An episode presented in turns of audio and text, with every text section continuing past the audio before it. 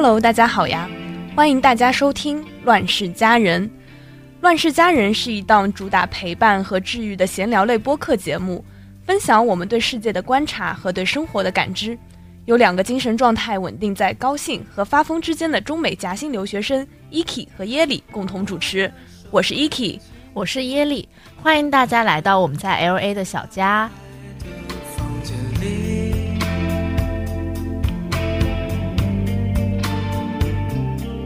在第一期的上半集呢，我们和大家聊了我们出道 LA 一个月的生活。那接下来，我们也想和大家聊聊我们的社交和学习，我们是如何适应这边的环境的。一句话来总结一下美国这边的社交氛围，就是 i 人地狱。即使是我们两个艺人，一开始其实也都有点接受不了。是的，尤其是因为我们两个人在商学院读书，我们能够非常直观地感受到，networking 是这边非常重要的社交方式。因为在这边，无论是找实习还是找工作，都是要靠朋友或者熟人推荐的。是的，大家就非常流行约 coffee chat 呀，或者大家会很精心的去打造自己的领英界面，跟各种人 connect。是的，而且我们的项目有很多和 MBA 一起上课的课程，这种 social 的氛围就更加浓厚了。对，因为 MBA 他们本来来这边也不是学习的，可能就是来拓宽自己的人脉。对的。是的，我们就经常在课上看到 MBA 的同学分享他们的工作经验，然后谈笑风生，真的很希望他们给我们一份工作。而且就算下课了，走廊里还会洋溢着此起彼伏的 How's your day? How's your weekend? 对，很多同学他们就三五成群的站着聊天，对我们来说也是一种 culture shock，感叹商学院的同学真的是把 social 刻在了 DNA 里面。对，真的感慨他们怎么能够一直能够保持一种非常高能量的外向的沟通状态。是的，我们要不要跟大家模仿一下我们碰到的学院走廊里的告别场景？不要吧，好羞耻！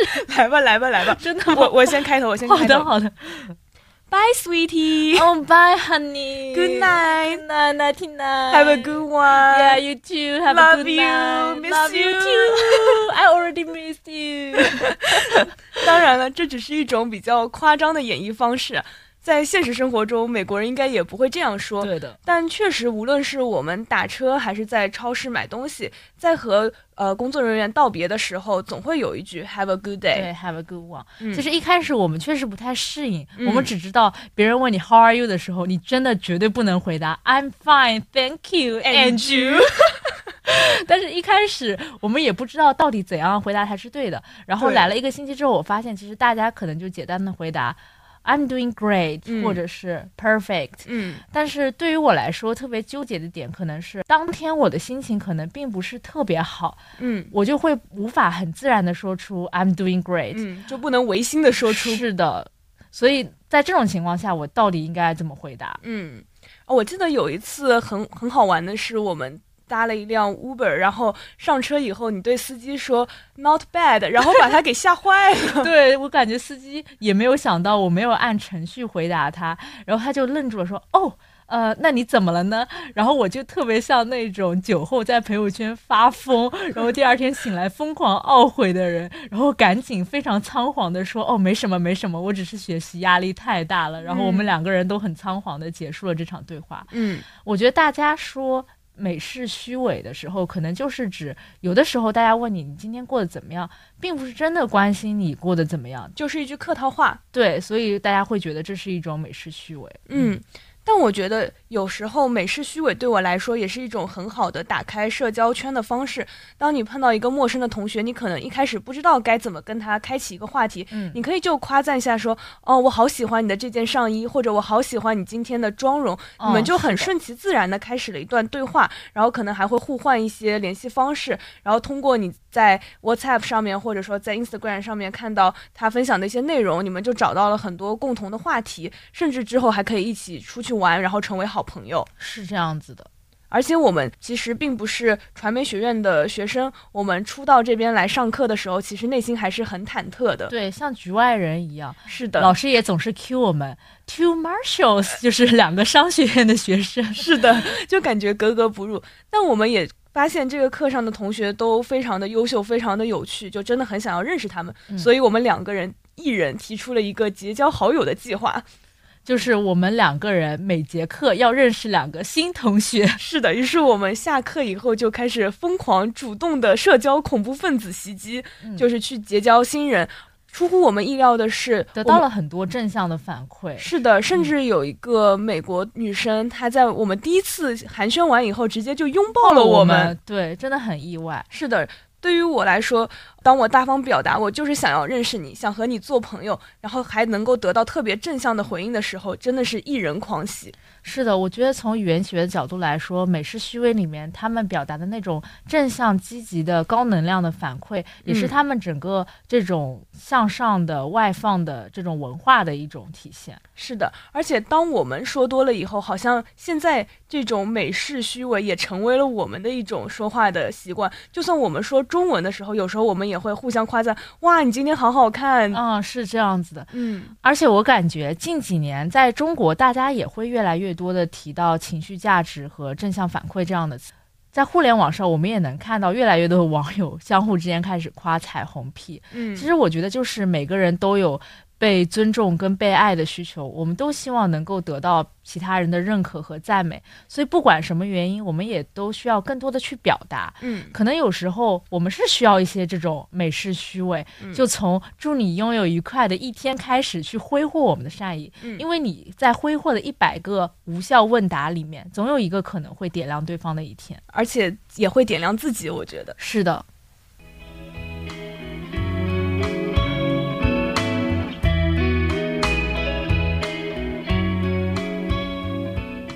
那聊完了我们在美国的社交生活以后，我们终于要开始聊一聊我们的学习生活了。就是在我们这个表面光鲜亮丽的双学位背后，其实是国内外学习的双重压力。开始聊这个话题，我已经觉得有些沉重了，真的是感觉揭开我们痛苦往事。是的，其实我们国内外面临的双重压力是这样的。在美国呢，因为双学位的项目设计，我们需要在短短的九个月的时间内修满二十二个学分，所以我们第一学期选了四门课。对，但一般的美国学生、研究生，他们一学期只有两节课，多的话也就是三节课。对，所以我们就算在美国的学业压力都是比一般研究生要重的。是的。而且与此同时，我们国内还面临着毕业论文的开题，这是一个需要花费大量时间、精力、心力的过程。光是看文献就特别的痛苦。而且我们还面临着跟国内导师一个跨时有时差的交流，嗯，尤其是我特别离谱，我的学校在上海，嗯，然后我的导师在香港，我本人呢在洛杉矶，然后我们就是一个三重时空的交流，真的非常的艰难。是的，而且我还碰到了更换题目的问题。总之，在一个月前的我，简直是经历着人生中最痛苦折磨的阶段。就像那句话，如果从一到十对我的痛苦程度进行打分，那我当时的痛苦就是派，不能说是真的要置我于死地，但痛苦就是无穷无尽、绵延不止。当我面临着国外的两项大作业的 DDL 和国内论文改题的双重压力时，我终于情绪崩溃了，跟我妈打了一通视频，大哭一场，甚至声嘶力竭地嚎叫着，我再也受不了了。那时候的我就意识到我需要自救，所以我就去看了心理医生。其实我跟齐是有。就是非常强的情绪共鸣，在你大叫着说“我再也受不了”的时候，我感觉我也快哭了。对我记得最严重的一周，我因为每天除了上课赶 due，就是在写论文，甚至连做饭的时间都没有，就每天去家人那边蹭饭。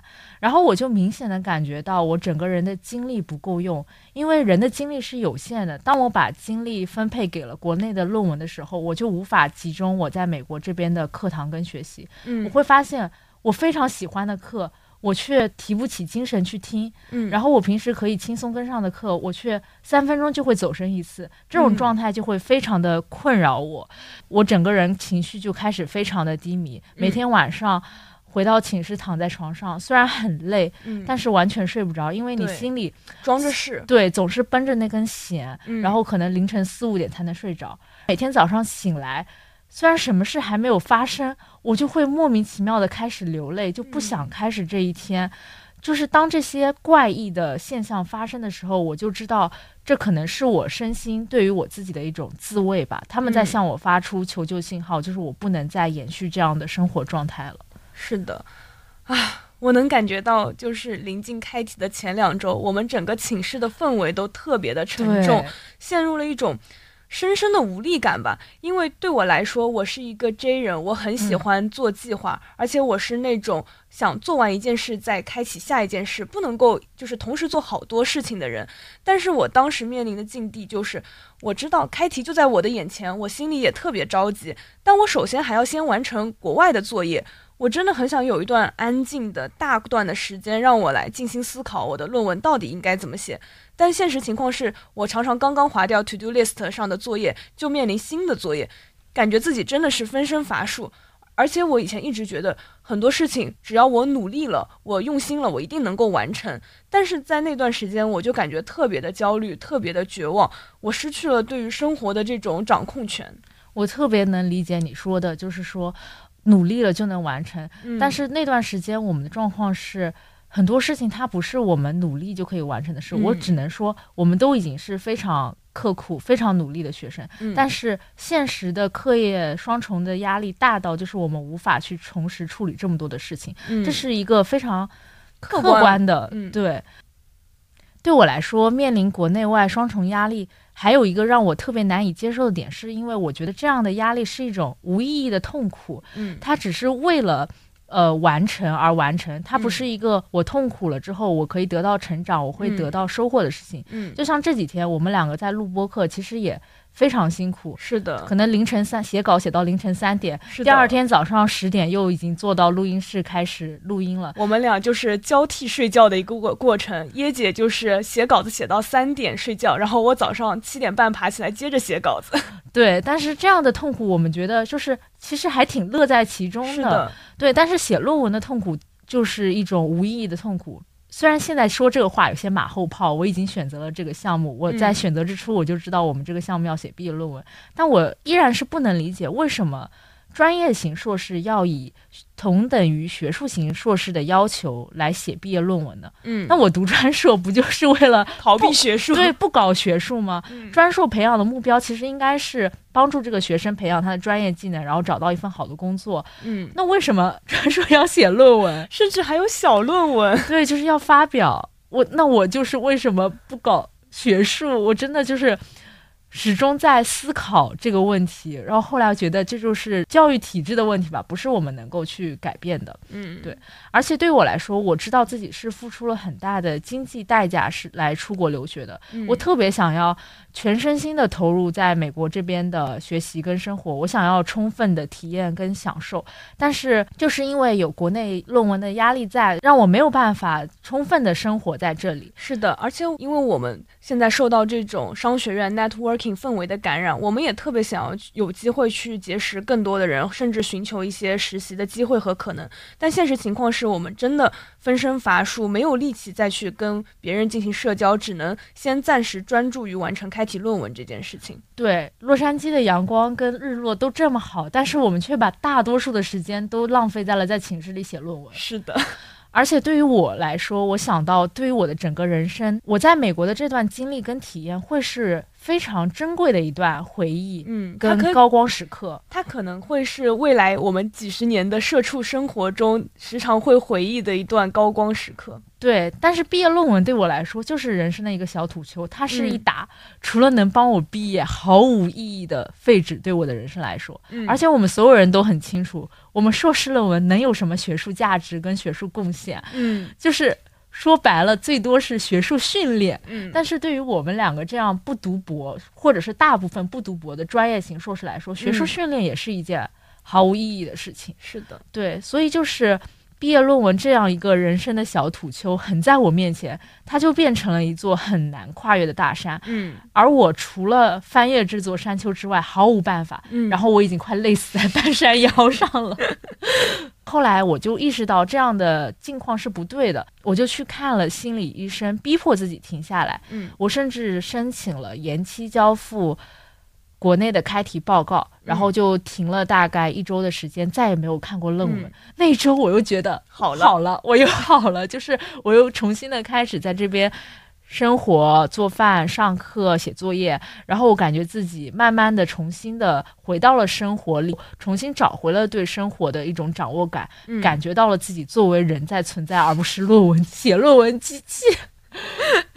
我也想顺着你去看心理医生的这个话题，再来好好聊一下心理咨询这件事情。其实我们两个人第一次去看心理医生，还是有挺多复杂的原因在的。一方面是两千刀的学生保险，这个真的很重要。对，然后一方面说英语角，我们去练练英语。不好意思，东亚人干什么事情还都有一点功利性的目的。然后第三，确实也是因为我们真的坚持不住，心里有一些崩溃。但是我真的去看了以后，我觉得体验感真的非常好，也可以跟大家介绍一下心理咨询的这个流程。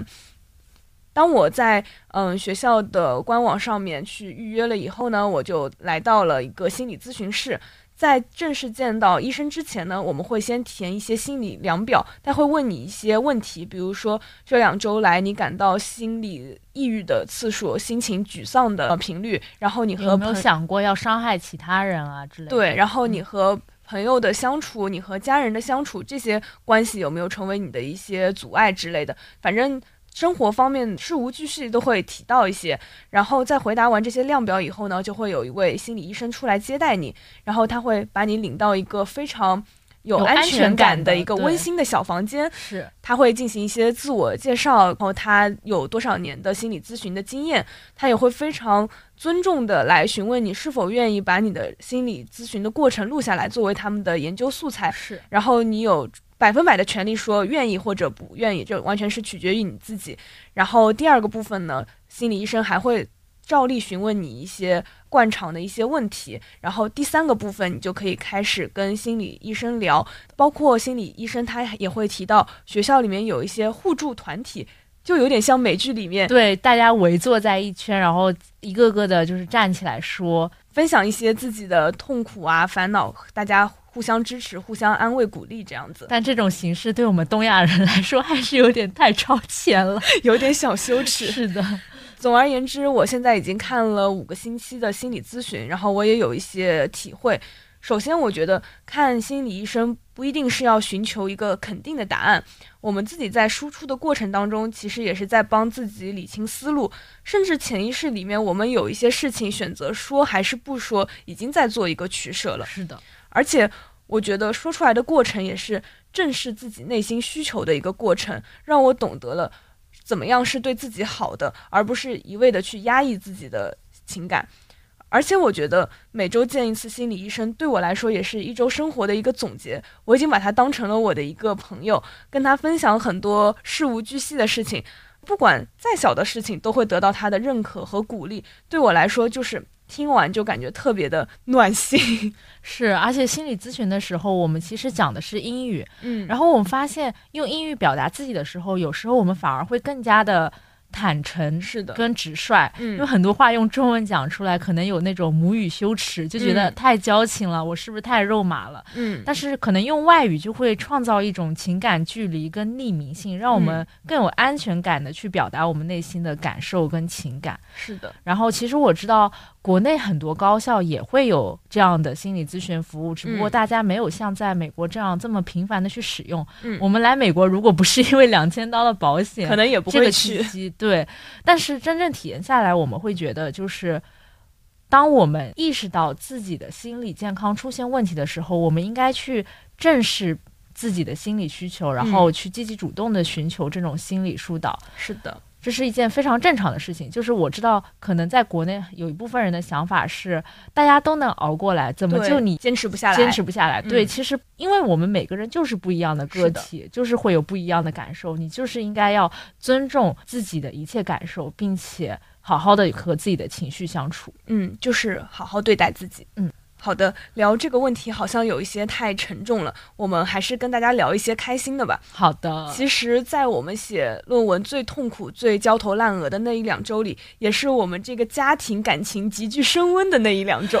对，起因就是我跟 Eki 两个人因为写论文太忙了，根本无心做饭。是，然后我们就死皮赖脸的去问当时刚认识不久的教练哥，就说能不能到你那里去吃饭？就是当时只是说吃一顿中饭。对，然后没想到教练哥就非常爽快的答应了我们，而且特别盛情的款待了我们。我至今都记得我们吃的第一顿饭是他精心烹制的意面，还有一些墨西哥烤肉卷饼之类的。是的，而且我们俩就发现，哎。这个人做饭还挺好吃，于是我们当即掏出手机银行，给他每个人转了二十刀的饭钱。对，就说这是我们这周的 meal plan 伙食费，你就只要管到我们在交论文前一周的饭就好了。对，而且我们将毫无怨言，他烧什么我们吃什么，绝对不会有任何的抱怨。是的，然后他甚至还给我们做珍珠奶茶，真的 bubble tea，真的。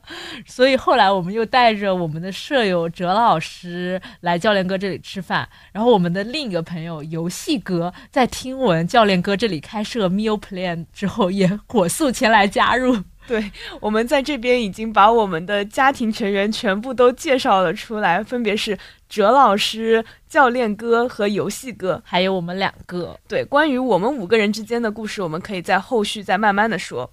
对，总之就是真的特别感谢家人们在我们俩最疲惫跟脆弱的时候撑起了这个家。我们也是特别知恩图报的人，在我们就是终于结束开题答辩的那一天，我们也下厨款待了两个男人。然后这件事在我们家族史上被称为答谢老奴宴。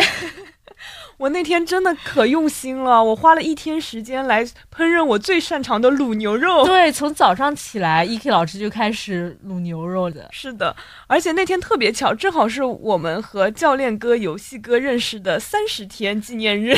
对，然后在那个饭局上的家庭会议，呃，我们还威逼哦，不对，循循善诱的让他们两个人发表了加入这个家一个月的感言。可以放一下吗？原可以啊，可以啊。热烈庆祝家庭成立一个月，一个月耶！干杯！呃，主要邀请游戏哥跟笑平哥发表感言，从游戏哥开始。加入我们这个家庭有什么感受？呃，加入这个温暖的大家庭呢，我的内心是非常骄傲且自豪。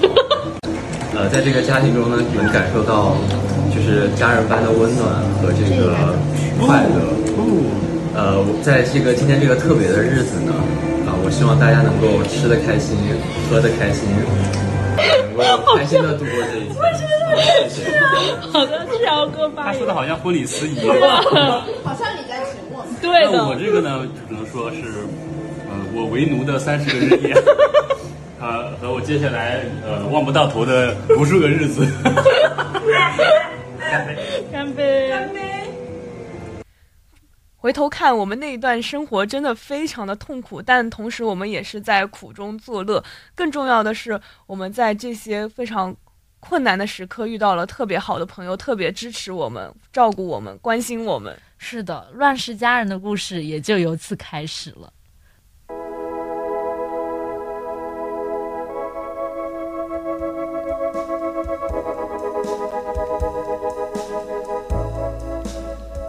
以上就是第一期节目的全部内容啦，感谢收听，感谢收听。